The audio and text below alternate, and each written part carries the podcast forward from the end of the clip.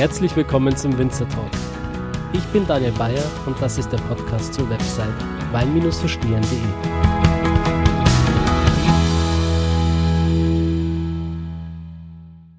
Ja, hallo meine Lieben, die Südtirol-Reise geht weiter und ähm, ich bin jetzt vom Alois Lageda Weingut äh, weitergefahren nach Bozen und bin jetzt im Weingut Rottensteiner.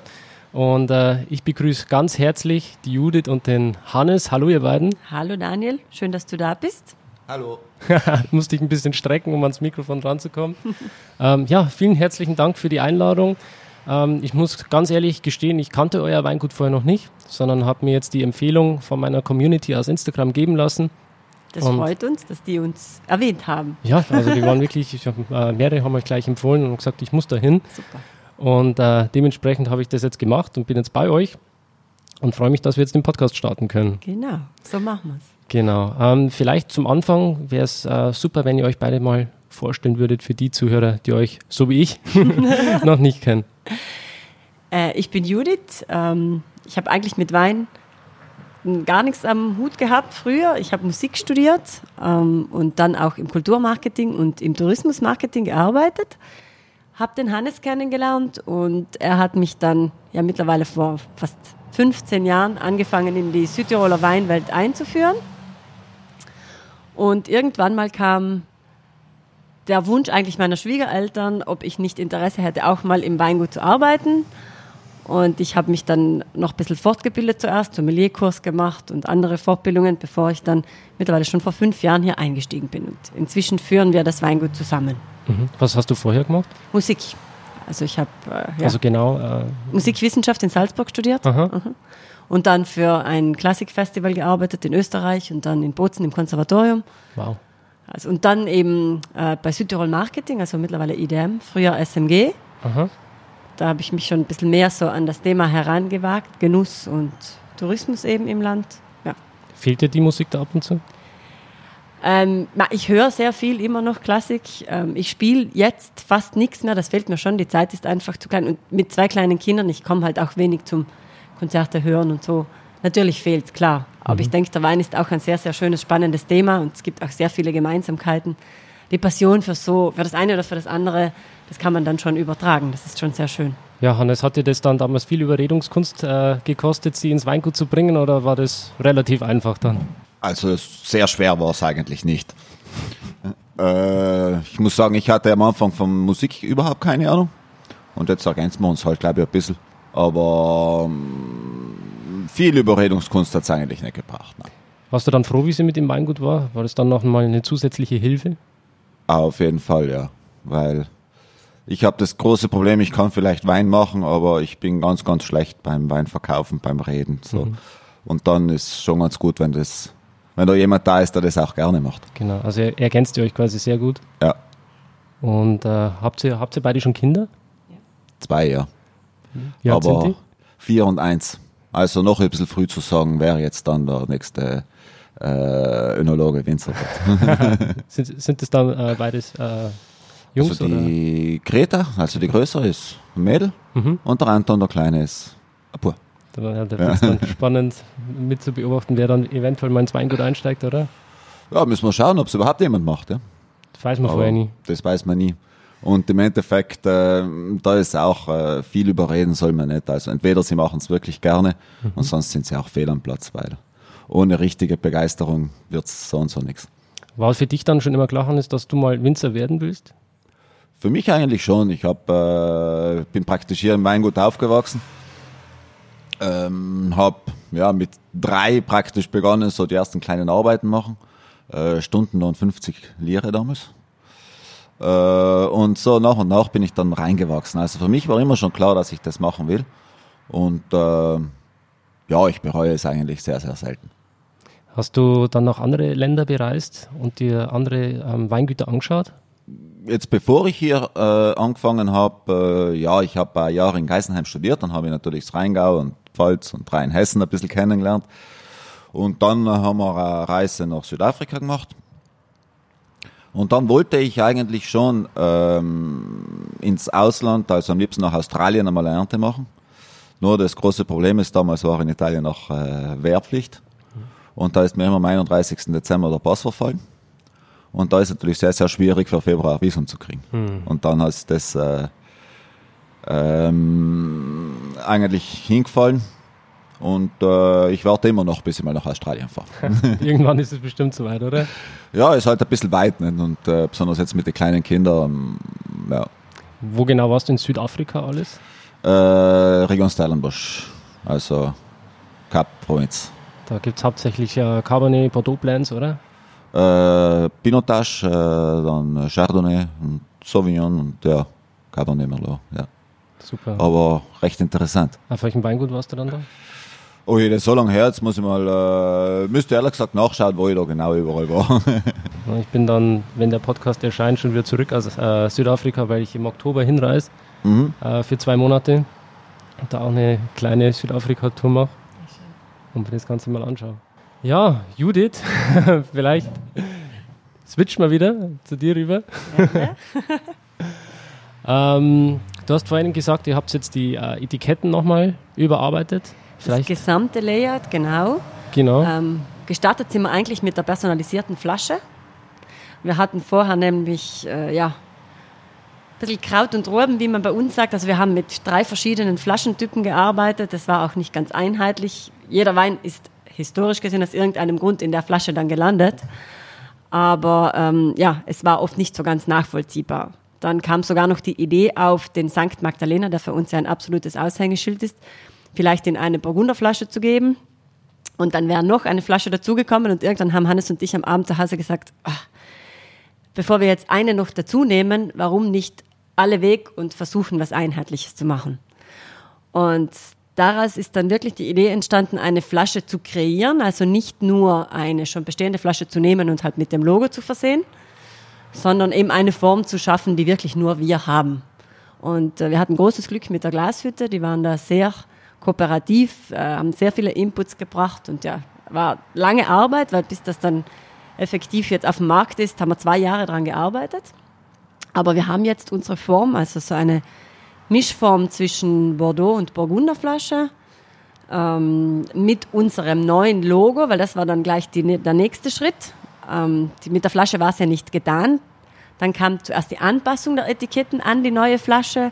Aus der Anpassung kam eine ganz neue Etikettenlinie und dann sogar noch die Entscheidung vom alten Logo, das ein sehr elegantes R war, aber halt eben als R sehr austauschbar, hin zum Steinbock, der eben unser Wappentier ist und in Verbindung mit Wein und Steinbock und Südtirol wir eigentlich auch schon sehr bekannt sind, vor allem hier in der Region. Also wenn du dich mal umhörst und fragst, die vom Steinbock, oder wenn du sagst, du warst bei Rottensteiner, ah, die vom Steinbock, das hört man dann sehr oft. Wie, wie kommt es, dass der Steinbock euer Wappentier ist?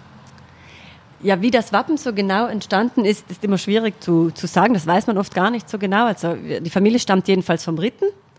Und eben wichtigen Familien wurde im Laufe der Geschichte im Mittelalter dann eben ein Wappen verliehen. Und es muss wohl irgendwas mit der Jagd zu tun haben, wenn der Steinbock drinnen ist, normalerweise, aber ganz genau ahnenforschungstechnisch äh, haben wir es noch nicht geschafft, herauszufinden, wieso das Wappen genauso ausschaut. Ähm, du hast vorhin gesagt, ihr führt das Weingut jetzt in dritter Generation, oder? Genau, ja. Kannst du vielleicht kurz äh, zur Entstehung des Weinguts ein bisschen was sagen? Vielleicht lassen wir da den Hannes, weil es ja seine Familiengeschichte ist, dann lassen wir ihn das erzählen. Ja, die Entstehung des Weinguts. Ähm, Rottensteiner ist eigentlich eine Familie, die schon sehr, sehr lange mit dem Weinbau verbunden ist. Äh, die ersten Aufzeichnungen stammen da von 1530. Aber äh, eben, wir haben hier in äh, Südtirol, also jetzt richtig Entstehung unseres Weinguts, hat ein bisschen mit dem Erbschaftssystem in Südtirol zu tun. Und zwar ist es bei uns so, wenn jetzt der Bauer drei Kinder hat, dann bekommt der Erstgeborene alles und alle anderen bekommen nichts. Und äh, mein Großvater war der Zweitgeborene und äh, musste dementsprechend vom äh, Weingut Obermoserhof in St. Magdalena, das es auch heute noch gibt, weg und äh, hat dann mit der Frau zusammen einen anderen Weinhof gekauft, den Reiterhof. Und dort hat er dann begonnen, seine, in den 30er Jahren seine ersten Weine zu machen. Und äh, nach dem äh, Zweiten Weltkrieg wollte er das dann äh, richtig als Hauptstandbein aufziehen und hat dann 1956 äh, den Betrieb gegründet. Am Anfang insbesondere als äh, Exportkellerei und insbesondere Export von Offenweinen. Bis dann 1981 mein Papa die Kellerei übernommen hat und äh, das dann umgestellt hat auf Flaschenweine. Wie viel Hektar hattet ihr damals? Mit wie viel seid ihr gestartet und mit welchen Rebsorten? Ja, gestartet ist der Opa mit äh, dreieinhalb Hektar, also am Hof oben, 100% von Atsch. Dann, wie er 56 die Kellerei gegründet hat, hat er ziemlich schnell äh, Trauben zugekauft von anderen äh, Weinbauern. Allerdings war die Hauptsache war damals von Atsch. Also sicher von Atsch-Anteil 70, 80 Prozent. Und äh, jetzt, wie schnell er jetzt wie viele Hektar äh, hatte, weiß ich jetzt nicht. Aber im Moment haben wir halt äh, als Familie 12 Hektar und kaufen dann noch Trauben zu von ungefähr 70 Mhm. Hektar. Und äh, was sind eure drei wichtigsten Rebsorten? Die drei wichtigsten Rebsorten ist immer noch der Fernacci in Form des St. Magdalena, der Lagrein und äh, der Weißburgunder. Vielleicht kannst du kurz mal die Zuhörer abholen, vor allem äh, die Deutschen, äh, was jetzt der Unterschied ist zwischen einem Fernatsch und einem St. Magdalena. Ja, Fernacci ist die Traubensorte und St. Magdalena ist die Herkunft. Also St. Magdalena ist ein Weindorf unmittelbar neben Bozen und äh, praktisch die Hänge um St. Magdalena dürfen St. Magdalena Wein machen. Also wenn die Trauben von da kommen. Und Fernacci ist einfach die Sorte, ist äh, ein Synonym vom Trollinger, vom, wie es in Baden-Württemberg gibt. Mhm. Und äh, weißt du, wie sich das entwickelt hat mit dem St. Magdalena? Seit wann dieser, diese Nomenklatur, diese, dieser Begriff dann sich so eingeprägt hat und was die Menschen damit verbinden? Ist das dann was wirklich Besonderes? ist einfach so, das St. Magdalena Gebiet ist für den äh, Weinbau einfach sehr, sehr gut geeignet. Hat für den Fernatsch einen sehr guten Boden, also so einen Moränenschuttboden, der in der Eiszeit vom äh, Gletscher vom Alpenhaupt kam, kam. So eine Mischung zwischen Granit und äh, Porphyr. Äh, dann ist es ein äh, Gebiet, das sehr gut durchlüftet ist. Also je nach Tageszeit kommt eigentlich äh, immer ein anderer Wind von einem anderen Tal herein. Und äh, rein von den Bergen her ist, äh, geht die Sonne in einem Tal auf und geht in einem anderen Tal unter. Das heißt, eine, eine Stunde mehr Sonne pro Tag. Und deswegen war eigentlich das St. Magdalena Gebiet äh, immer schon, ja, Grand Cru gibt's bei uns nicht, aber halt schon eine sehr, sehr angesehene Lage für, äh, für Weinbau. Und Fernatsch, damals war ja Fernatsch die Brot- und äh, Buttersorte in Südtirol. Und äh, dann wurde das schon äh, 1931 das erste Mal geschützt. Äh, 1973 dann erweitert, wobei dann das alte Gebiet das klassische St. Magdalena Gebiet geworden ist. Aber äh, ist eigentlich eine der ältesten Herkunftsbezeichnungen von Italien. Und äh, als du das Weingut dann übernommen hast von deinem Vater, gab es da Dinge, wo du gesagt hast, das will ich jetzt anders machen, das habe ich in meiner Ausbildung vielleicht auch anders gelernt? Äh, auf jeden Fall, ja. Aber das ist, glaube ich, ganz normal, dass man bestimmte Sachen ein bisschen anders macht. Ähm, aber ich muss sagen, ich habe jetzt nicht irgendwie jetzt die ganze Kellerei von oben nach unten gekehrt. Das auch, äh, war auch nicht notwendig. Aber natürlich, man entwickelt sich immer weiter, man probiert jedes Jahr etwas Neues und äh, mh, ja, es ist ein Lauf der Dinge. Gab es da ein Ding, wo du gesagt hast, das hast du verändert und das war jetzt nochmal so ein richtiger Gamechanger, das vielleicht die Weine auch nochmal auf ein anderes Level gehoben hat? ich glaube, ich habe äh, von Anfang an ein bisschen mehr äh, Einsatz in den Weißwein hineingelegt. Weil bei meinem Vater, der ist absoluter Fanatschler Kein-Fan, bei dem ist Weißwein immer so fast nebenher gelaufen. Und ich glaube, äh, besonders beim Weißwein äh, haben wir schon seitdem einen ziemlichen Qualitätssprung gemacht. Ja. Wie hast du das gemacht? Ähm, ja, einfach äh, bisschen mehr drauf, bis, bisschen mehr drauf geschaut. Also äh, bisschen, man Weißweinproduktion ist ein bisschen technischer oft wie Rotweinproduktion und einfach ein bisschen mehr Technik eingesetzt dann. Zum Beispiel? Ja, zum Beispiel mein Papa hat eigentlich nie eine ordentliche äh, Mostklärung gemacht. Und das habe ich dann richtig eingeführt. Ähm, schnell äh, ein bisschen aufschwefeln nach dem äh, nach Gerstende und äh, schauen dann irgendwann mehr, äh, zum Beispiel mehr länger auf Feinhefe lassen. Als solche Kleinigkeiten halt. Aber das Machen in Summe macht es doch was aus. Hm. Da Temperatur ist ein wichtiges Stichwort, oder? Temperatur ist auch ein wichtiges Stichpunkt, äh, Stichwort. Ähm, das war auch so, also wie ich da angefangen habe, war die Temperatursteuerung noch manuell. Und meistens ist es dann doch so, die Weine werden immer um 4 Uhr morgens warm, wenn man also nicht im Keller ist. Und äh, ist dann sicher auch das äh, auf äh, Computersteuerung umstellen war da auch ein, großes, ein großer Vorteil. Wobei ich, was die Temperat Gärtemperaturen angeht, absolut kein Extremist bin. Ja. Wie äh, läuft bei euch die Ernte ab und welche Philosophie habt ihr im Weingarten? Weingarten, äh, ja, ich glaube, Philosophie ist so wie alle, so gut wie möglich. Ähm, sonst was jetzt die ähm, Zusammenarbeit mit unseren Weinbauern angeht, bin ich ein bisschen der Überzeugung, jeder soll die Trauben so machen, äh, wie er überzeugt ist, dass es gut ist. Mhm. Das heißt, äh, mich würde jetzt, äh, mir würde nie einfallen, jetzt den Bauer zu zwingen, jetzt auf biologisch oder biodynamisch umzustellen. Ist aber jedem freigestellt. Also mhm. wir haben ein Weingut, das ist biodynamisch. Und äh, ein zweiter wird nächstes Jahr oder übernächstes Jahr auf äh, biologisch umstellen. Aber das ist dann wirklich jedem freigestellt. Mhm. Wie viele Weinbauer an, äh, arbeiten dann für euch? Äh, ungefähr 50. 50 Weinbauer, mhm. das ist doch eine Menge, gell? Ja, das geht schon vom äh, sagen wir, vom äh, öffentlich, äh, öffentlichen Beamten, der halt am äh, Wochenende sie 2.000, 3.000 Meter bewirtschaftet, bis dann richtig zum hauptberuflichen Weinbauer mit 4, 5 Hektar. Mhm. Wie, wie stellt sie da die Qualität sicher? Äh, sehr viel, indem man einfach mit den Weinbauern sehr lange zusammenarbeitet schon und wir uns sehr gut kennen und inzwischen einfach äh, gleich denken. Also sehr oft ist es nicht einmal notwendig, da äh, viel zu kurbeln, viel zu schauen, viel zu machen. Und dann natürlich, gute Trauben geben gutes Geld und weniger gute geben halt weniger gutes Geld. Und das ist dann meistens das Effektivste. Ja. Mhm. Du sagst, ihr denkt gleich. Kannst du vielleicht so drei Stichwörter nennen, die den gleichen Gedanken ausdrücken? Hm. Im Weinbau. Mhm. Ja, ich würde schon sagen, einmal ein, äh, Nachhaltigkeit. Äh, wobei Nachhaltigkeit sage ich jetzt nicht nur äh, das Einklang mit der Natur, sondern äh, dass eben in 50 Jahren auch noch Weinbau betrieben wird. Also das Finanzielle auch dabei. Dann schon Qualität und äh, Typizität. Also äh, ich habe jetzt äh, von den Weinbauern her schon sehr wenig Vorschläge, dass die da jetzt ganz exotische Sorten anpflanzen. Ja. Gibt es äh, eine Rebsorte, die dich noch interessieren würde? Vielleicht gerade, ähm, wenn man so in Richtung Klimawandel schaut, vielleicht Piwi-Sorten oder andere Geschichten? Piwi-Sorten im Moment noch nicht. Ich sage immer, Piwi-Sorten, da ist, sind wir mit der Entwicklung so am Anfang. Ähm, es fangen jetzt langsam kommen die ersten akzeptablen Piwi-Sorten heraus.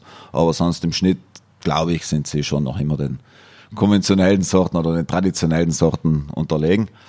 Sonst reizen, äh, ja, zwischendurch trinkt man einen Wein und dann reizt es einen, das auch zu probieren.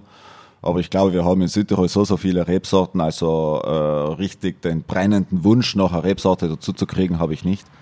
Äh, wenn vielleicht sowas wie Nebbiolo, das wäre mal ganz, ganz spannend. Ja. Wie was? Wie? Nebbiolo. Ah, Nebbiolo. Mhm. Was reizt dich an der Sorte? Äh, schmeckt mir. Das ist eigentlich das Hauptding. Ja, ich äh, finde einfach, es ist eine sehr facettenreiche Sorte. Wenn man jetzt nur äh, vergleicht äh, Barolo mit Barbaresco, also zwei Gebiete, die auch noch sehr, sehr eng beieinander sind und die verschieden da die Weine rauskommen. Also Barolo, der kraftvolle, der, äh, wenn er jung ist, ruppige und daneben dann der Barbaresco für viele elegantere und so weiter. Und wenn ich dann noch einen Gattinara hernehme, der äh, ja, ein paar hundert Kilometer weg ist und dann äh, der manchmal schon fast in Richtung äh, Spätburgunder geht, oder äh, würde ich mal ganz gerne schauen, was passiert, wenn, wenn man es hier in Südtirol macht. Mhm. Ich sitze hier an der italienischen Quelle, deswegen interessiert mich das jetzt. Ähm, Gibt es so eine Rebsorte, wo du sagst, die wird in Italien total unterschätzt? Es gab sehr viele, es äh, gibt immer weniger weil wenigstens in Italien im Moment ganz stark auf autochtone Sorten gesetzt wird. Sonst, äh, was sind Sorten, die wurden unterschätzt? Sicher mal wie in Abruzzen der Pecorino. Herrliche Sorte, ist noch weitestgehend äh, außerhalb von Italien noch weitestgehend unbekannt, aber gibt äh, herrliche Weißweine. Ähm, was wird noch äh, unterschätzt? So manche ganz, ganz kleine Rebsorten im Trentino, Groppello di Revò, was äh, ganz interessante Weine abgibt. Rosés auch, oder? Äh, nein, Groppello di Revò ist so, ja, so sehr aromatisch, äh, würzig, pfeffrig. Ja. Ähm, ja, und sonst ist sagen, dass eben in Italien sonst sehr, sehr viel auf die kleinen Sorten in letzter Zeit auch gesetzt wird und ist auch gut so. Weil wenn wir schauen, die Gebiete, die Erfolg haben, haben sie eigentlich alle mit den typischen Sorten.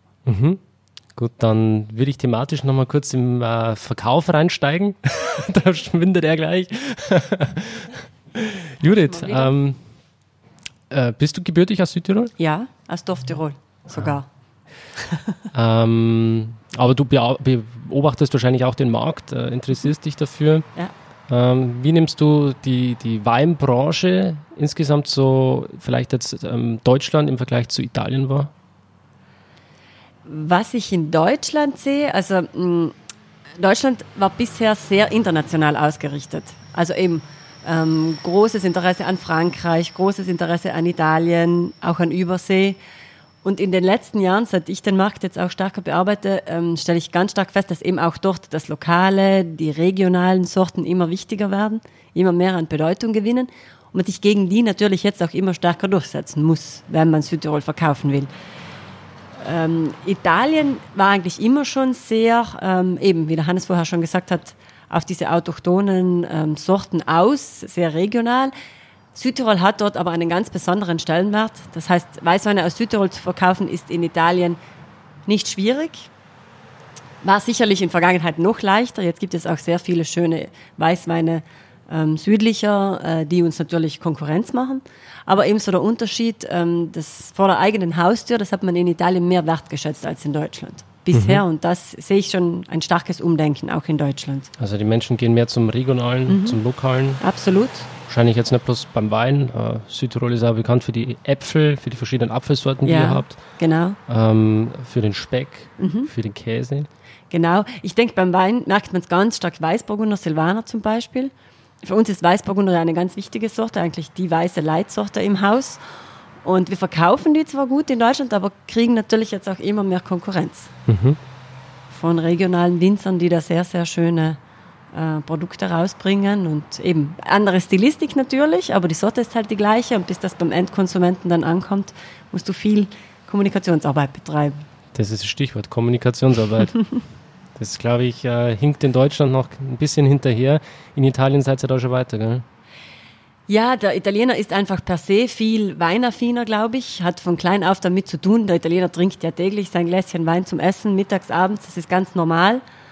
Ähm, sieht natürlich auch viel mehr an Weinproduktion. Also wenn ich durch italienische Regionen fahre, ähm, Weinberge sehe ich fast überall, komme überall damit in Verbindung äh, und in Kontakt. Und somit natürlich ist auch äh, die, der, vielleicht die Hemmschwelle, die Begegnung, das geht einfach alles viel einfacher und schneller. Das ist auf jeden Fall ein Riesenvorteil. Ja. Es gibt auch viel mehr Weinblog in äh, Italien, Ja, oder? viel, viel mehr. Mehr mit größeren, mit sehr großen Reichweiten natürlich, ähm, die sich da einen Namen gemacht haben, wo man wirklich auch sagt, wenn der dich jetzt rezensiert, dann ist das fast so wichtig, wie wenn es in einem wichtigen Weinmagazin ähm, passiert und so. Ist eine interessante Tendenz. Man muss schauen. Ich sage immer, ähm, der Mix macht es wahrscheinlich aus, weil natürlich viele von diesen Bloggern sind sehr weinaffin, verstehen auch was, aber sind jetzt unterm Strich dann nicht die wirklichen Experten. Und so schnell kann es dann halt gehen, dass, dass wenn einer den Wein dann zum Beispiel nicht richtig versteht, ähm, dir dann halt auch ein schlechtes Image bringt, klar. Wein verstehen. Wein verstehen. Ganz genau. Ganz genau. Was bedeutet es für dich, Wein zu verstehen? Ähm, Wein verstehen. Ja, zum einen glaube ich, sich ein bisschen Kultur zu machen, auch zu den Rebsorten. Also, was heißt es, wenn ich eine Rebsorte, eine gleiche Rebsorte aus verschiedenen Regionen trinke? Was macht die Rebsorte aus?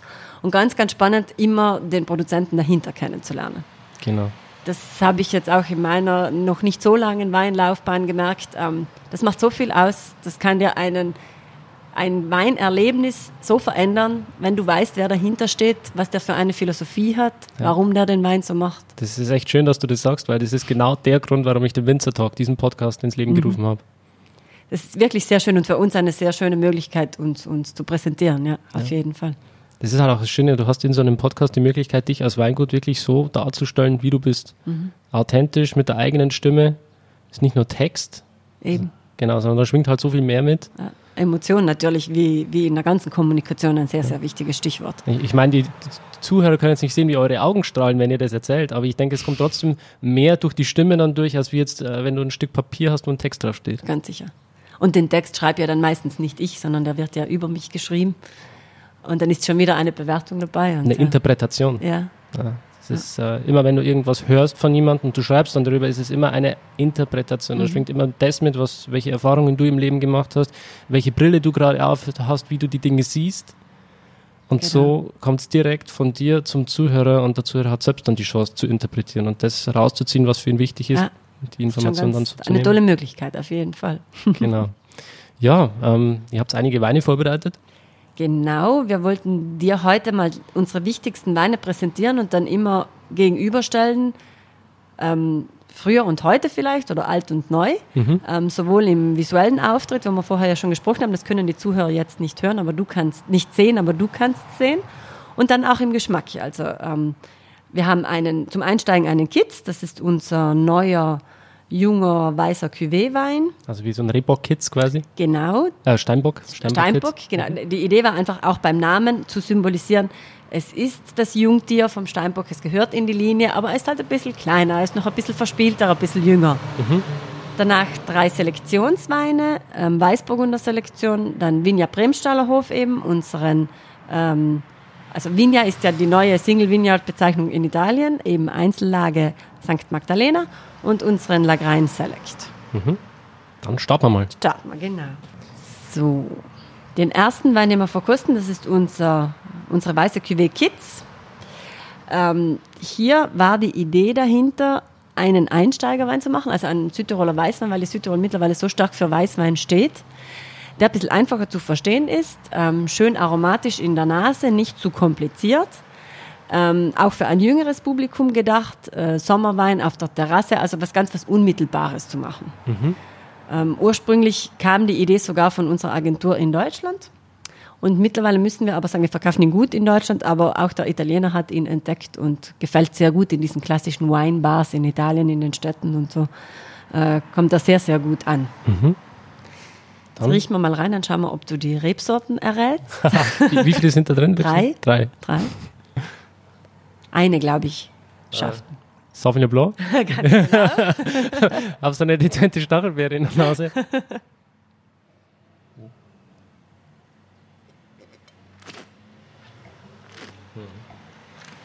Also wir sind sortentypisch in Südtirol geblieben natürlich.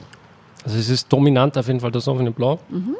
Er hat aber gesagt, es ist ein bisschen was, was Mundfüllendes mit dabei, so eine, so eine Cremigkeit, so ein Genau. gewisser Schmelz, wo dann vielleicht eine Burgundersorte mit reinspielt. Mhm. Nee. Also ich weiß es jetzt nicht, aber ich schätze vielleicht mal so Chardonnay. Mhm. Ja. Und die dritte, puh, äh, schwierig. Eigentlich sind es vier, Entschuldigung, Oh. Jetzt gerade, wie du sagst, aber ja, die, also die zwei wichtigen. Eine ist im Mund, glaube ich, noch, was ihm so ein bisschen die, diesen Charakter gibt, auch dieses frische, äh, geradlinige, elegante. Noch eine Burgundersorte. Ähm, Weißburgunder. Ja, genau. Sehr gut. Und ein bisschen Pinot Grigio ist auch noch mit dabei. Ja. Gut, Genau. Dann habe ich schon mal das Statement widerlegt, dass Blogger keine Ahnung haben. Sehr gut, sehr gut. Ähm, es ging uns einfach darum, dass wir sagen, das sind die Rebsorten, die als weiße Rebsorten in Südtirol sehr, sehr wichtig sind. Und wir machen da was, äh, zwar immer noch typisch Südtirol, aber was ein bisschen, bisschen einfacheres, bisschen vielleicht auch lustigeres, spritzigeres. Genau. Ja, also mir gefällt das. das genau wie du sagst, ein frischer Wein, wo du vielleicht, wenn es gerade äh, im Bozen ist, ist es immer sehr heiß, oder? Mir gefällt auch der, ähm, unser italienischer Vertreter hat mal gesagt, questo il vino da barca, also der Wein für, fürs Schiff. Also wenn die dann am Wochenende rausfahren am Meer, wirklich mit ihren eigenen Schiffen, da so gemütlich am Meer draußen so Flaschen aufmachen, da darf sie auch nichts ganz zu ähm, Wuchtiges sein und da so einen frischen Kitz, das finde ich schön. Man sagt auch immer, Bozen ist irgendwie noch wärmer als Palermo, oder? Das habe ich jetzt schon öfters gehört. Ja, Bozen ist, ähm, also der Italiener sagt eine Conca, so eine Mulde umgeben von Bergen, ein Talkessel, genau. Und hier staut sich einfach die, die Luft ganz stark. Und das kommt dann dazu, dass wenn es ganz heiß ist, dann ist dieses heiße Luft so eingekesselt und in der Stadt ist es einfach extrem warm.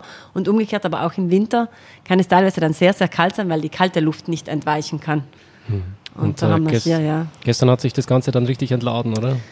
Gestern war ein Horrortag für Bozen, müssen wir leider sagen, oder für den Weinbau in Bozen. Ähm, es war ein ganz drei ganz starke Gewitter bis zum Abend hin dann, wovon einmal mit Hagel und es hat wirklich im ganzen Stadtgebiet so stark gehagelt, es hat ausgeschaut wie im Winter. Ähm, Feuerwehrleute haben dann am Nachmittag noch gesagt, in den Vierteln Gries und Moritzing 100% Ernteausfall. Oh, Wahrscheinlich 100 werden es nicht sein, aber wir haben heute selber auch schon gehört von unseren Anlagen, also 70, 80 Prozent sind kaputt. Nicht überall, also hier, wo die Kellerei jetzt direkt steht, ähm, am Ausgang der Stadt Richtung Saartal, sind wir verschont geblieben. Aber ähm, ja, Richtung Bozner, also Meraner Kreuzung, Bozner Krankenhaus, Gries, da hat es ganz wild gewütet. Bäume ausgerissen, ähm, ja, also Autos natürlich beschädigt, klar, äh, Keller überflutet und die Weinberge und eben auch die Apfelanlagen hat es ganz stark getroffen. das heißt, ihr habt jetzt 80 Prozent weniger Wein als im Vorjahr. Nein, weil nicht alle unsere Weine aus der Gegend kommen. Also es kommt ja viel auch ähm, auf der jetzt von hier aus gesehen linken Seite des Tales. Da hat es eben noch, die ist noch verschont geblieben. Da kommt ein großer Teil von uns auch. Aber zum Beispiel von unserem eigenen Hof, vom Chris Bloner Hof, wo die Schwester vom Hannes lebt und den sie leitet, dort haben wir sicherlich 80, 90 Prozent Ausfall. Oh. Wie, wie geht ihr damit um? Es gibt Hagelversicherungen natürlich, jetzt mal so als erste ähm, Hilfe für die Bauern dann unmittelbar. Aber es ist natürlich grausam, weil äh, die Arbeit des ganzen Jahres jetzt so drei, vier Wochen vor der Ernte, wenn es dir genau zu dem Zeitpunkt jetzt alles ähm, ruiniert, ist das grausam. Und natürlich muss man dann auch schauen, wie, sehr sich, wie schnell sich die Pflanzen erholen. Das kann ja auch noch Auswirkungen in den nächsten Jahren haben. Das haben wir. Es hat leider in den letzten Jahren immer wieder mal so häufige Unwetter gegeben. Ähm, und das kann sich wirklich noch länger auswirken. Für uns jetzt als Betriebsjahr in erster Linie ähm, haben wir einfach weniger Wein am Ende des Tages und, ho- und natürlich auch ein bisschen geringere Qualität. Aber für den einzelnen Bauern ist es schlimm, ist sehr schlimm. Ja, da gehen wahrscheinlich ja einige Bauern dann zugrunde dran, oder? Die, wenn, Ja, die Versicherungen sind schon sehr gut bei uns, aber dass einer dann vielleicht auch keine Lust mehr hat, wenn es jetzt so mehrere Jahre hintereinander passiert, das kann ich mir sehr gut vorstellen. wann ja. war so das letzte Mal?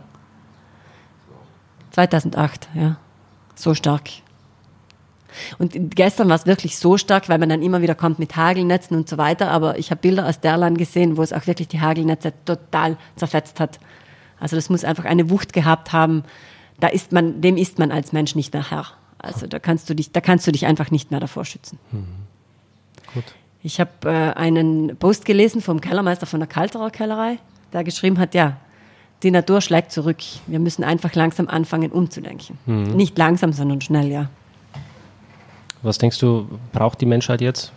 Was, wo müssen wir ansetzen? Oh, bei diesen ganz klassischen Klimathemen. Ich meine, wenn Klimaerwärmung immer noch verleugnet wird, dann sind wir einfach ganz, ganz schlecht dran.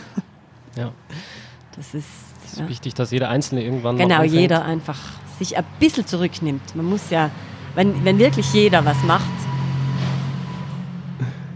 wenn wirklich jeder was machen würde, dann bräuchte es ja gar nicht diese extremen ähm, Maßnahmen. Aber ja, das ist, ja, da sind wir in einem anderen, bei einem anderen Thema, glaube ich, bei einem ganz, das- ganz schwierigen. Es ist ja trotzdem auch wichtig und ich finde, ähm, durch den Wein, der verbindet ja alles. Mensch, Natur und auch so Sachen wie den Klimawandel, Nachhaltigkeit, schwingt ja da alles mit und äh, das ist auch das, warum mich das Thema so interessiert. Also mich interessiert nicht nur das Getränk, der Wein, sondern wirklich ja diese ganzen Themen dahinter. Und ähm, die Zuhörer wissen es jetzt schon, aber ich habe zum Beispiel vor einigen äh, Wochen jetzt für mich die Entscheidung getroffen, auf vegan umzustellen. Weil, wie du schon sagst, ja, jeder kann für sich selbst äh, entscheiden, irgendwas zu tun. Und das war halt jetzt mein Weg, wo ich gesagt habe, ich äh, leiste auch meinen Beitrag dazu, um halt zum Beispiel auch einfach gegen die Massentierproduktion zu protestieren. Logisch. Ja, Stiller, friedlicher Protest an der Stelle. ja, ja, auch ein wichtiges Thema. Mhm.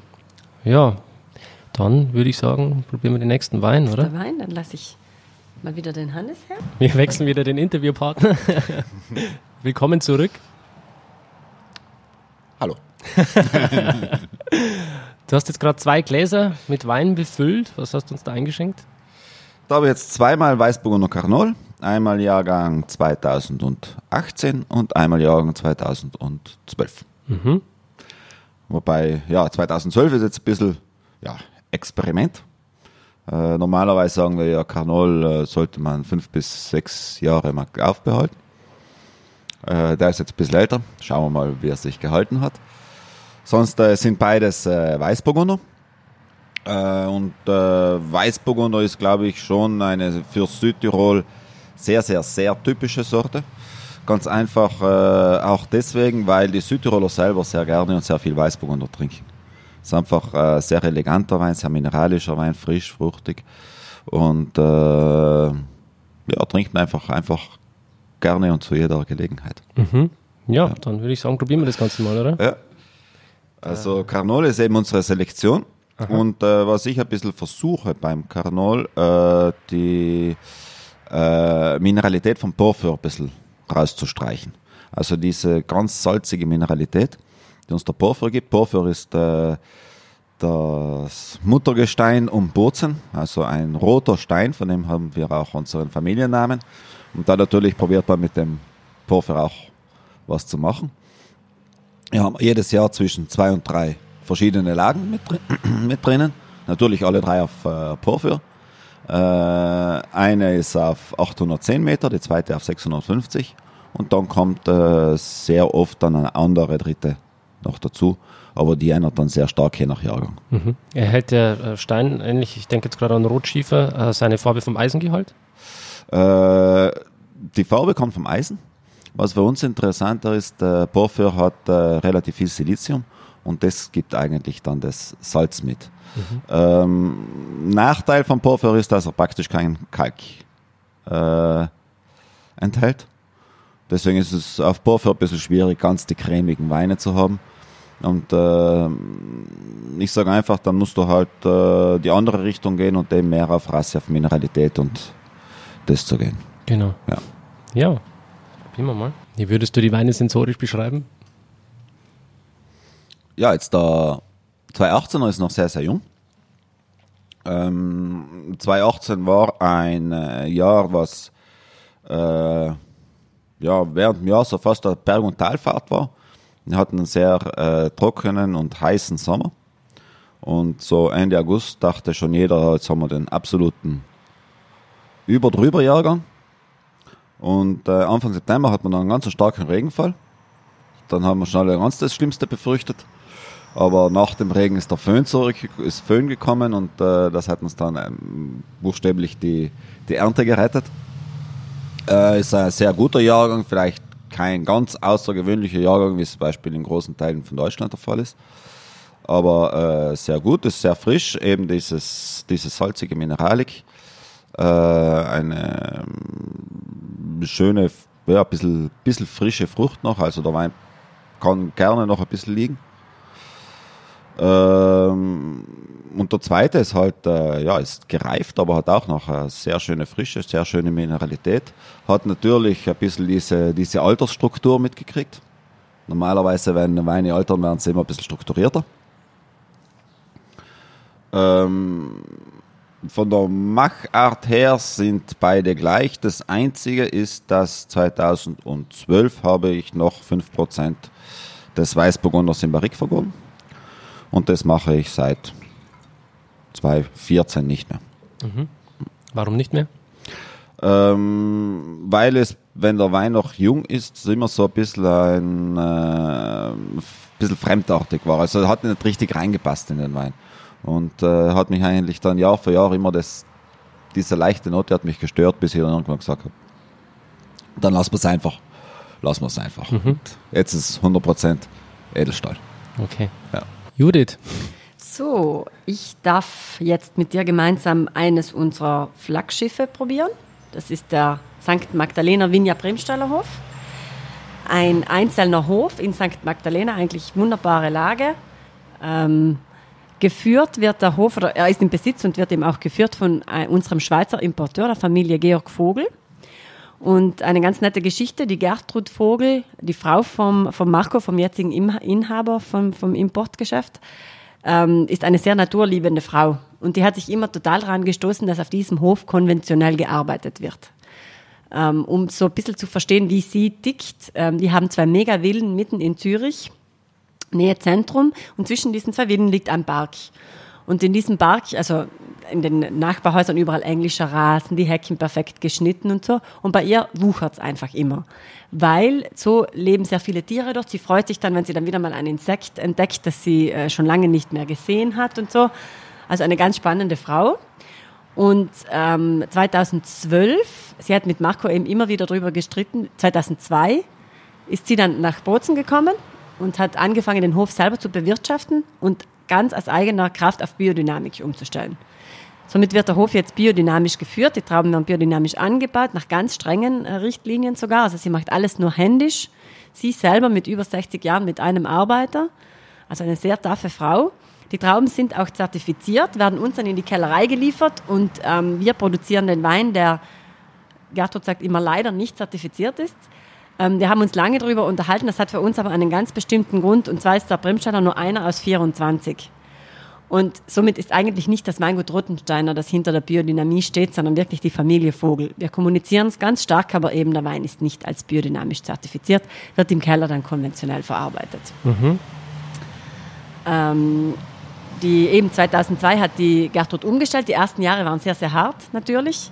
Ähm, Hannes erzählt das immer ganz gern so, vergleicht einen Körper, den man, der immer Vitamin C-Präparate geschluckt hat und von einem Tag auf den anderen nicht mehr dann wird es am Anfang auch etwas Zeit brauchen, bis sich das umstellt.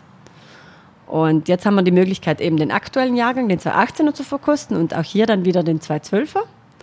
Und schauen wir mal, wie sich der gehalten hat. Jawohl. Weil eine Charakteristik, die wir dem Wein immer zusprechen, ist, seit er biodynamisch ist, ist er nicht anders geworden, aber viel langlebiger. Und vielleicht können wir das jetzt ja wiederfinden einer der wenigen Magdalena, die auch als Vinja klassifiziert sind, weil es uns einfach wichtig war, diese Einzellage, wenn man jetzt schon die Möglichkeit hat, das auch rechtlich zu schützen, dann die Herkunft auch eben eintragen zu lassen. Also welche Jahrgänge haben wir jetzt genau im Glas? 2018 ist der erste und ja. der zweite wieder 2012. 2012. Mhm.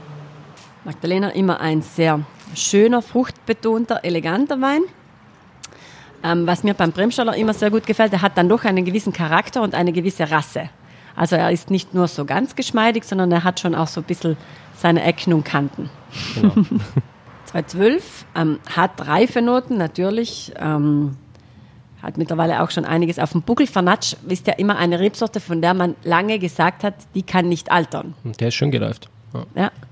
Wir haben aber schon vor mittlerweile zehn Jahren, ja, fünf Jahren den ähm, Beweis angetreten, dass Vernatsch sehr wohl reifen kann, vor allem St. Magdalena. Wir haben da eine Vertikalverkostung veranstaltet, wo wir zurückgegangen sind bis zur ersten Abfüllung, 64. Hatten auch den Thomas Vaterlass eingeladen, den Chefredakteur von der Vinum, der zugesagt hat, wo, was uns schon mal sehr verwundert hat, aber er meinte, so einen gealterten Magdalena hat er noch nie probiert. Und auch seine Erfahrung und die von vielen anderen Südtiroler Journalisten war, dass der Wein durchaus alterungsfähig ist und sich nicht so fast ein bisschen in Richtung Burgunderweine ähm, entwickelt. Wow, ja was jetzt nicht heißen soll, dass der Endkonsument jetzt alle Magdalena reifen lassen oder liegen lassen soll, aber einfach um zu sagen, es muss nicht immer ein schwerer, sehr tanninreicher ähm, Wein sein, der altern kann, sondern eben durchaus auch diese leichteren, frischeren, eleganteren Sorten haben Potenzial. Vor allem, wenn sie so gut ausgebaut und erzeugt worden sind wie jetzt der hier. Absolut. Genau. Ja, man sieht es auch schon in der Farbe. Der gereifte Wein ist dann ein bisschen heller, geht vielleicht ein bisschen mehr so in das äh, Orange. Absolut. Von genau. der Farbe rein. Auch so braun, ein bisschen bräunlich sogar schon. Genau. Auch so ein altes Merkmal dann. Mhm. Aber der ist alles andere als alt oder gebrechlich, sondern der steht da wie eine Eins. und äh, die Frucht, die äh, in dem 18er noch sehr frisch ist ja. und äh, sehr jung, die ist jetzt dann einfach in den äh, 12er schon ein bisschen fortgeschritten, ein bisschen reifer. Ja. Aber noch da, das ist ja das Schöne. Aber noch da, genau. Dass diese äh, fruchtige Eleganz durchaus erhalten bleibt. Genau, und auch die Säure ist noch da, also der Wein hat immer noch ein Rückgrat steht da und äh, bin mir eigentlich sicher, dass der noch ein paar Jahre auf jeden Fall reifen kann. Also der ist noch nicht am Ende. Vielleicht noch kurz zum neuen Etikett. Bei den zwei Lagenweinen, wir haben ja zwei im Sortiment, wollten wir einfach die Herkunft direkt am, am Label, am Etikett auch abbilden. Und so sieht man hier St. Magdalena mit dem Bremstallerhof im Vordergrund wirklich fototechnisch abgebildet, auch am Etikett. Mhm. Gut, dann äh, einen Wein habt ihr noch, oder? Genau. So, Du hast wieder zwei Weine eingeschenkt zum Vergleichen. Jetzt kommen wir zum zweiten typischen Bozner. Nach mhm. dem leichten, fruchtigen St. Magdalena jetzt das äh, schwerere Geschütz, und zwar ein Lagrein. Lagrein ähm, zählt ja zu den dunkelsten Rebsorten aus ganz Italien, zusammen mit Nero d'Avola und Lambrusco. Ähm, und eben, das sieht man jetzt schon im Glas, das ist ein deutlicher Unterschied zum Wein vorher. Wir haben hier zwei Jahrgänge unseres Lagrein Select, wie der Name schon sagt, unsere Selektion. Es ist keine Einzellage, wir arbeiten hier mit drei Lagen, ähm, direkt im Zentrum von Gries, diesem grünen Keil, wie es auch genannt wird. Das ist praktisch die Zone Richtung Bozner Krankenhaus, wo man einfach sagt, dass diese Sorte sehr, sehr gut wächst und sehr, sehr schöne Charakteristika mitbringt. Lagrein aus Bozen zeichnet sich ja immer aus durch diese Kaffeenoten, Schokoladenoten, ähm, dieses, dieses Ledrige. Und das hoffen wir, dass wir jetzt auch in unserem Lagrein Select finden. Das kommt auch mehr vom Holzeinsatz, oder? Dieses Kaffee und äh, die Schokonoten? Schon auch ähm, hier direkt von der Traube selber, vom, vom Boden. Ähm, ja, das ist einfach so eine Besonderheit hier. Es ist alles wieder auch auf einem Porphyrsockel, ähm, Anschwemmböden und ja, mhm. Sehr geeignet. Ähm, es ist es ein, also unser Lagrein Select ist eine Reserva. Das bedeutet ja nach Südtiroler DOC zwei Jahre eigentlich einfach nur im Keller bei uns gestaltet sich das so, dass er ein Jahr Barrique macht, aber mit einem sehr geminderten Einsatz von neuem Holz. Also Hannes und sein Papa kosten die Fässer einmal im Jahr alle durch und entscheiden dann, welches rausfliegt und welches bleibt. Mhm. Das ist dann gar kein so klassischer Jahrgangswechsel, also sondern wirklich Qualität. Auch dritt, viert, fünft, mhm. ähm, wirklich je nach Qualität des, des Fasses, wie es mhm. gefällt älteste ist aus 1999 noch sogar. Das gefällt dem Hannes sehr gut und von dem her verwendet das einfach immer weiter. Genau, also für die Mikrooxidation dann einfach nicht um dem Wein jetzt nochmal einen Geschmack zu geben, sondern einfach, dass genau, er dann Genau, einfach für die Entwicklung des Weines. Und danach kommt dann, also vergoren wird er in Beton. Wir haben noch diese ganz alten Betonfässer im Keller die ja ursprünglich in Südtirol sehr, sehr ähm, weit verbreitet waren. Dann in den 80ern, wie diese Mode von Stahl und Barrique aufgekommen ist, haben es ganz viele Kellereien rausgeschnitten wollten wir auch machen, haben es zum Teil gemacht, konnten aber nicht alle Fässer rausschneiden, weil einfach die Kellerei statisch drauf gebaut ist. Haben sie weiterverwendet und nicht mehr so viel darüber gesprochen. Und in den letzten Jahren äh, wird äh, ja auch dieses Concrete oder Betonfass immer wieder interessanter und jetzt sprechen auch wir wieder darüber, mhm. dass wir Lagrein eben in diesen Fässern ja. vergehren und dann teilweise auch danach wieder lagern nach dem Barrique-Einsatz. Mhm. Ja, ich war vor kurzem erst wieder in Österreich unterwegs und da setzen jetzt auch viele wieder auf das Betonei. Mhm. Also das ja. kommt wieder. Es kommt wieder, ja. Gut, dass ihr so lange gewartet habt, ja. bis der Trend quasi wieder kommt. ja, früher war es einfach aus äh, Mittel zum Zweck. Man musste viel Menge im Keller lagern können und dann waren diese Fässer natürlich praktischer. Und äh, heute hat es qualitativ wieder seine Relevanz erhalten. Ja, Absolut. Das ist immer spannend. Gut, dann probieren wir das Ganze mal jetzt der 2018, äh, der 2016er, Entschuldigung, natürlich noch ähm, sehr frisch und auch jung. Mhm. Auch schon in der Nase noch ein bisschen ungestüm vielleicht. Aber Lagrein ist zwar eine elegante, aber muss nicht unbedingt eine sehr feine Sorte sein. Also je nach Umgang mit der Sorte ähm, haben wir auch in Südtirol da ganz unterschiedliche ähm, Weine. Vom sehr, sehr weichen bis hin zu wirklich, äh, wirklich härteren, fast animalischeren äh, weinen. Mhm. In Österreich sagt man, der galoppiert. Der, ja, Kennst du das? ist ein schönes Wort, eine schöne Beschreibung dafür, genau. Aber das letzte Mal erst gelernt. Roland vom Weingut Steindorf haben das damals erklärt. Okay. Der galoppiert. Ah, schön. Uns ist schon wichtig, also Eleganz ist, glaube ich, ein Kriterium, das man in allen unseren Weinen auch finden kann, eine Charakteristik. Ähm, die Sorte ist für uns ganz, ganz typisch, dass wir eben hier die Sorte ganz stark herausarbeiten können und der Sorte ihr typisches ähm, Erscheinungsbild eben geben können. Das einfach bei 24 verschiedenen Weinen und 13 Rebsorten, die wir bearbeiten, ist uns einfach schon wichtig, dass jede Sorte für sich steht mhm. und erkennbar ist und man nicht einfach nur drüber fährt. Ja. Nein, also ich finde, da kommt die Sortentypizität sehr gut raus mhm. bei dem Lagrein. Sehr gut. Natürlich. Und hier der gereifte ist der 1,211er. Mhm. Ist jetzt beim Lagrein noch nicht so alt, also da kann man durchaus auch noch weiter zurückgehen, aber einfach mal, um das Potenzial aufzuzeigen, das die Sorte haben kann. Ich hatte mal die Ehre, in der Kellerei Bozen eine Lagrein-Vertikale zu machen, bis äh, 91 zurück. Ja, schön. Äh, sehr interessant, aber ich habe da auch festgestellt in der Verkostung, dass äh, gerade die Gegend hier sehr abhängig ist vom, vom jeweiligen Jahrgang. Mhm. Also hat man einen warmen Jahrgang, hat man einen kühlen, das schmeckt man wirklich sofort raus in den Weinen. Und äh, ich mag, äh, habe damals für mich eigentlich so festgestellt, dass ich die kühlere Stilistik eher mag, als dieses ähm, zu warme, was Ja. dann so ein bisschen ins Marmeladige Oxidative reingeht. äh. Und dann die, diese Sherry-Noten dann schon kriegt Olive. Das meine ich nicht so, ich mag es dann eher so ein bisschen kühl. Ja, Siehst du das auch so ähnlich? kann ich oder? unterschreiben, ja, auf jeden Fall. Man hat es ja auch 2003 gesehen, bei diesem ganz heißen Jahrgang, ähm, wo man gemeint hat, ja, der Jahrhundertjahrgang und so schöne Weine hatten wir einfach. 2003 hat man es eben auch gesehen, bei diesem Jahrhundertjahrgang sehr, sehr ähm, warmer Sommer, einfach ideales Wetter eigentlich.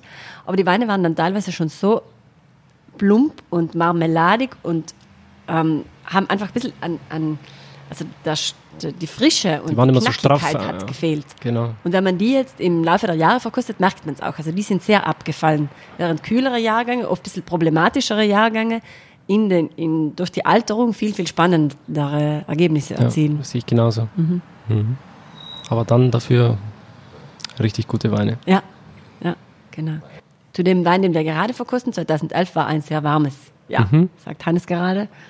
Aber ich finde, ehrlich gesagt, dass Nee, der der trotzdem noch eine Der- schöne der Frische, schöne Knackigkeit. Kommt ja wieder auf die Lage dann drauf an, ja. Wie, wie ist er exponiert und so weiter, wie hoch.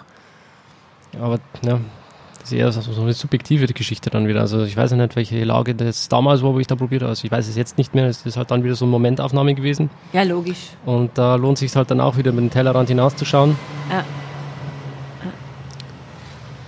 Was vielleicht beim äh, aktuellen Jahrgang noch zu sagen ist, also wir haben ja eben drei Rebberge unterschiedliche und bei einem machen wir eine ganz starke Ertragsreduktion. Da haben wir mit dem Bauern auch gar nicht, also der kriegt gar nicht nach äh, Menge bezahlt, sondern einfach nach äh, Größe des Weinbergs, was ja nichts Untypisches ist. Ähm, wir haben uns dafür entschieden, das nur bei einem Rebberg zu machen, weil wenn Lagrein zu konzentriert wird, dann wird er einfach extrem sperrig. Und um diese Eleganz und Frische beizubehalten, macht man es bei einem, um ihm einfach die Kraft und die Fülle zu geben und die anderen zwei helfen dann noch, um ihn ein bisschen ähm, weicher zu machen. Ja, dann haben wir alle Weine durchprobiert, oder? Ja, genau. Ähm, wo seht ihr euch denn in drei Jahren? So kurzfristig fragst du, sonst kommt immer in 10 Jahren, in 20 ich- Jahren. So, Nein. so weit kann man nicht denken. Nein, ich nein, bin fein. nur der Überzeugung, also ich könnte auch nicht sagen, wo ich in 10 oder 20 Jahren bin, aber so drei Jahre Steps, Ja. da hat man doch schon ein Bild im Kopf eigentlich. Ja, genau. Also das Weingut Rotensteiner ist eine Kellerei, die ganz stark fokussiert war immer auf den lokalen Markt. Hat sicherlich auch damit zu tun, dass die Sorten, für die wir stehen, hier lokal bekannt sind, hier sehr stark getrunken werden, auch von den Gästen, die von außerhalb nach Südtirol kommen. Die wollen ja was typisches, autochthones, südtirolerisches trinken. Ähm, was wir uns jetzt zum Ziel gesetzt haben, ist stärker nach außen zu gehen, ähm, die Weine auch äh, auf dem Exportmarkt ähm, stärker anzupreisen und hoffentlich auch gut zu verkaufen. Die ersten Schritte haben wir gesetzt und Was sind für euch so die wichtigsten Märkte? Noch sind es Deutschland, die Schweiz natürlich, ähm, das restliche Italien, gut, das ist immer so in Südtirol so ein, im Sinne, man spricht sehr stark vom regionalen Markt und dann kommt das restliche Italien als sehr wichtig. Und wir möchten einfach da schon jetzt in Zukunft auch noch mehr differenzieren. Wir arbeiten zurzeit ähm, gerade mit mehreren Importeuren in den USA, wo wir Kontakt aufgenommen haben, weil wir gesehen haben, oder das be äh, beweisen auch viele Studien von Südtirol Wein und so weiter, vom Konsortium, dass die USA ein spannender Markt sind für Südtiroler Wein. Und wenn du mich jetzt fragst, in drei Jahren, dann ist das sicherlich ein Ziel, das wir erreichen möchten, in den Staaten bekannter zu werden und auch mehr vertrieben zu werden. Und äh, hast du da spezielle Zielstaaten im Blick oder, oder Städte in Amerika? Im Moment ähm, Städte natürlich, klar, die Klassiker. Also ähm, Die Big, Genau. Five oder so, wie sagt ja, man? und dann gibt's von den Staaten her, sagt man immer, es gibt elf Staaten, die interessant sind für Wein und dass man da, ich meine, in allen wird man es vielleicht nicht schaffen, aber dass man so in der Hälfte davon, in sechs, sieben Staaten gut vertreten ist. Mhm. Das wäre so das Ziel. Es ist ganz interessant, wie sich das dann oft so entwickelt. Zum einen sind es dann die Importeure, die du dir raussuchst und die du kontaktierst, aber wie es immer wieder auch umgekehrt passiert. Und jetzt sind wir so an einem Scheidepunkt, wo wir ein bisschen entscheiden müssen, kleinere Importeure in den verschiedenen Staaten oder doch einen Big Player, der uns dann mehr abdeckt. Das ist Genau. jetzt sogar ganz aktuell das Thema. Ja, ist schön. Und dann schauen wir mal, wo wir da in drei Jahren dann vielleicht stehen, Ja, wie genau. sich das Ganze dann äh, entwickelt. Genau. Die Ostmärkte auch sehr, sehr spannend. Wir haben mit Russland angefangen zu arbeiten vor zwei Jahren, entwickelt sich sehr gut. Aber Polen, Tschechien wäre sicherlich auch noch spannend. Ähm, eben. Asien? Asien haben wir uns jetzt mal im Fokus weiter nach hinten gestellt. Ähm, nicht, weil es nicht ein spannender Markt wäre, auf jeden Fall mit großem Potenzial. Nur glaube ich, dass man da sehr viel Marktkenntnis braucht. Und wie wir im Moment aufgestellt sind, damit, dass wir am Erscheinungsbild gerade ganz stark arbeiten, dass wir uns eben mal stark auf englischsprachig USA und so fokussiert haben, ähm, glaube ich, ist im Moment bei uns intern die Kapazität dafür nicht da. Aber sonst sicherlich spannend, ja klar. Mhm. ähm, stell dir mal vor, du könntest mit einer Person essen gehen. Das ist ganz egal, ob die aus der Weinbranche ist oder aus irgendeiner anderen Branche, egal wer, ob tot oder lebendig, spielt auch keine Rolle. Eine Person, die dich vielleicht inspiriert, der du eine Frage stellen willst. Ähm, welche Person wäre das?